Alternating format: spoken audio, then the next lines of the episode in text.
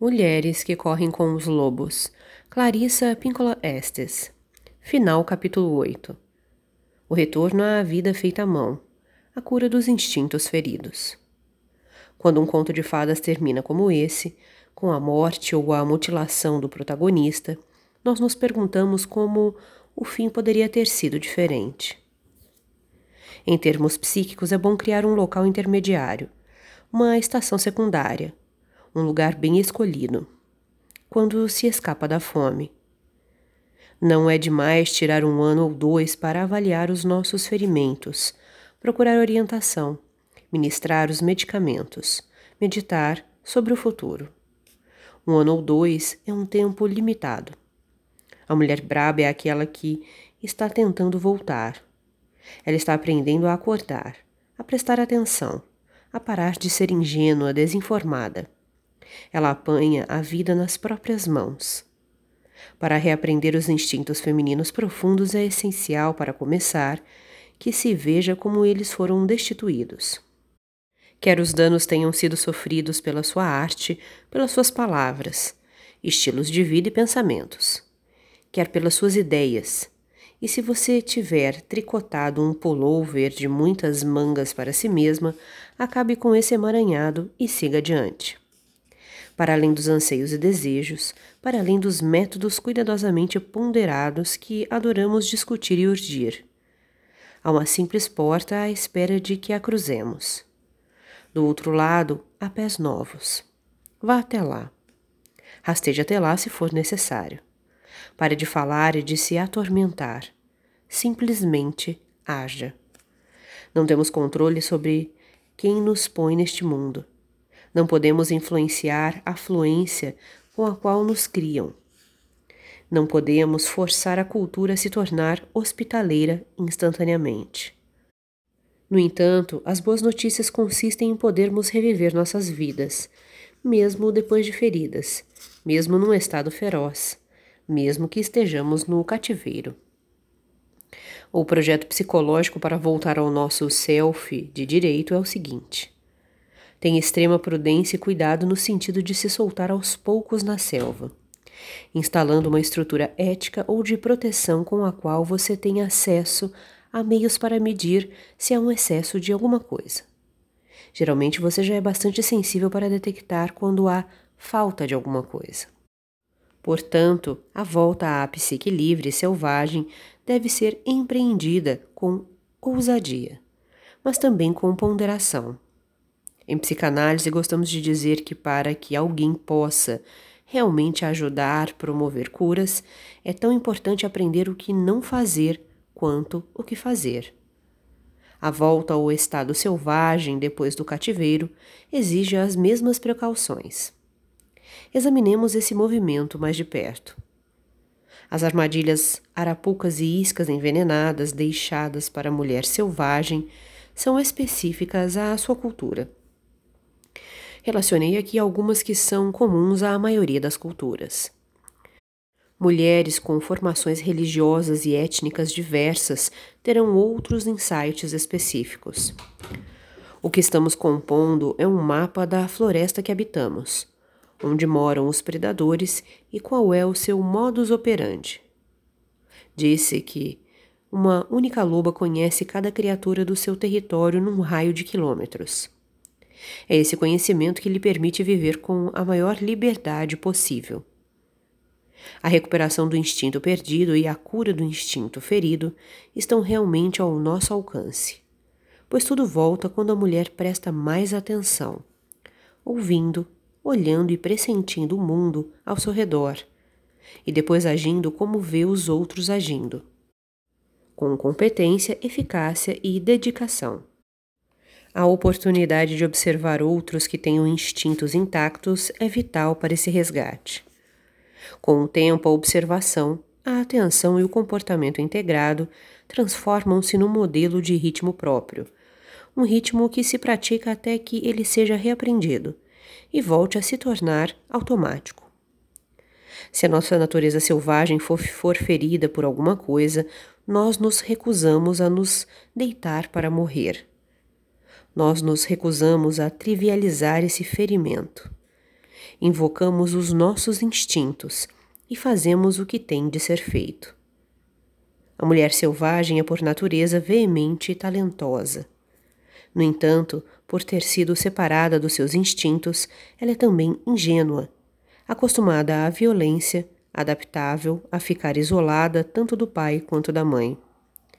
Os amantes, as drogas, a bebida, o dinheiro, a fama e o poder não têm como abrandar os danos sofridos. No entanto, uma volta gradativa à vida instintiva tem condição de fazer isso. Para tal, a mulher precisa de uma mãe, uma mãe selvagem, boa o suficiente. E adivinhem quem está esperando para ser essa mãe? A mulher selvagem gostaria de saber o que está fazendo com que você demore tanto para chegar até ela, para realmente estar com ela. Não apenas de vez em quando, mas com regularidade. Se você estiver lutando para fazer algo a que dê valor, é importantíssimo que se cerque de pessoas que deem apoio inequívoco ao seu trabalho. É tanto uma armadilha quanto um veneno ter supostos amigos que sofrem dos mesmos males, mas não têm nenhum desejo verdadeiro de se curar. Esses tipos de amigos incentivam a pessoa a agir de modo escandaloso, fora dos seus ciclos naturais, fora de sincronia com suas necessidades profundas. Uma mulher braba não pode se dar o luxo de ser ingênua por estar voltando à sua vida inata, ela deve considerar os excessos com um olhar cético e ficar alerta para os custos que eles representam para a alma, a psique e o instinto. Como os filhotes de lobo, vamos decorar as armadilhas, como são feitas e de que modo são armadas. É dessa forma que permanecemos livres. Mesmo assim, os instintos não recuam sem deixar ecos e rastros de sentimentos, que podemos seguir para resgatá-los. Embora uma mulher possa estar presa às garras de veludo da propriedade e das restrições, quer ela esteja a um passo da destruição decorrente dos excessos, quer tenha apenas começado a mergulhar neles. Ela ainda assim ouve os sussurros do Deus selvagem no seu sangue mesmo nas piores circunstâncias, como as descritas na história dos sapatinhos vermelhos, até os instintos mais prejudicados podem ser curados. Para corrigir tudo isso, vamos ressuscitar a mulher selvagem na nossa natureza inúmeras vezes. Sempre que o pêndulo estiver muito inclinado numa direção ou na outra. Vamos saber quando há motivos para a preocupação pois em geral o equilíbrio amplia a nossa vida enquanto o desequilíbrio a limita. Uma das coisas mais importantes que podemos fazer é compreender a vida, toda a vida, como um corpo vivo em si, provido de respiração, de renovação de células, mudança de pele e resíduos. Seria tolice se imaginássemos que o nosso corpo não tivesse resíduos mais de uma vez a cada cinco anos.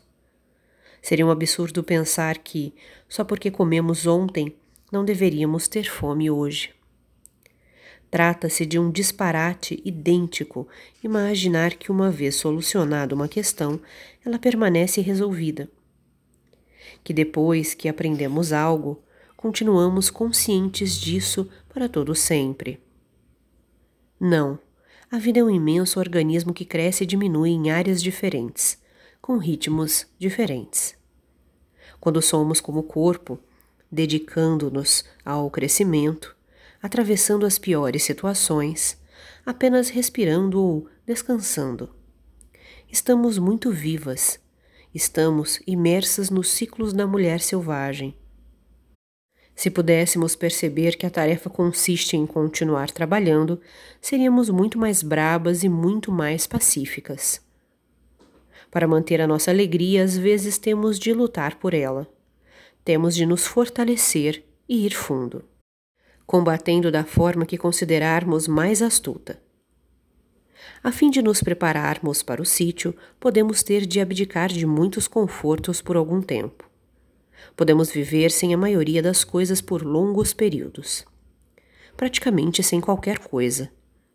Mas não sem a nossa alegria, não sem aqueles sapatos vermelhos feitos à mão. O verdadeiro milagre da individuação e resgate da mulher selvagem está em que todas nós começamos o processo antes de estarmos prontas, antes de termos a força suficiente, o conhecimento suficiente. Começamos um diálogo com pensamentos e sentimentos que tanto nos tocam com delicadeza, quanto trovejam dentro de nós. Reagimos antes de saber falar a língua antes de saber as respostas e antes de saber exatamente com quem estamos falando.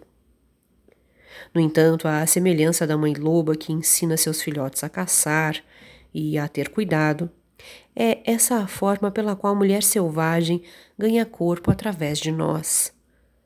Começamos a falar com a sua voz, adotando seu ponto de vista e seus valores. Ela nos ensina a enviar a mensagem da nossa volta a quem for como nós. Conheço alguns escritores que têm esse lema colado acima da sua escrivaninha. Conheço uma que o leva dobrado dentro do sapato.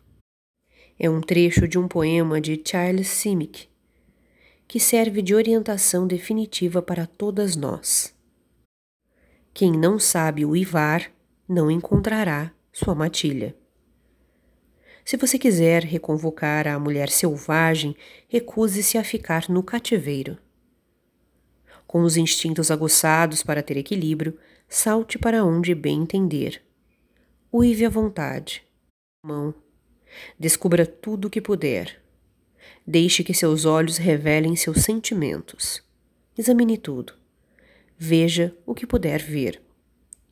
Dance usando sapatos vermelhos mas certifique-se de que eles sejam os que você mesma fez à mão.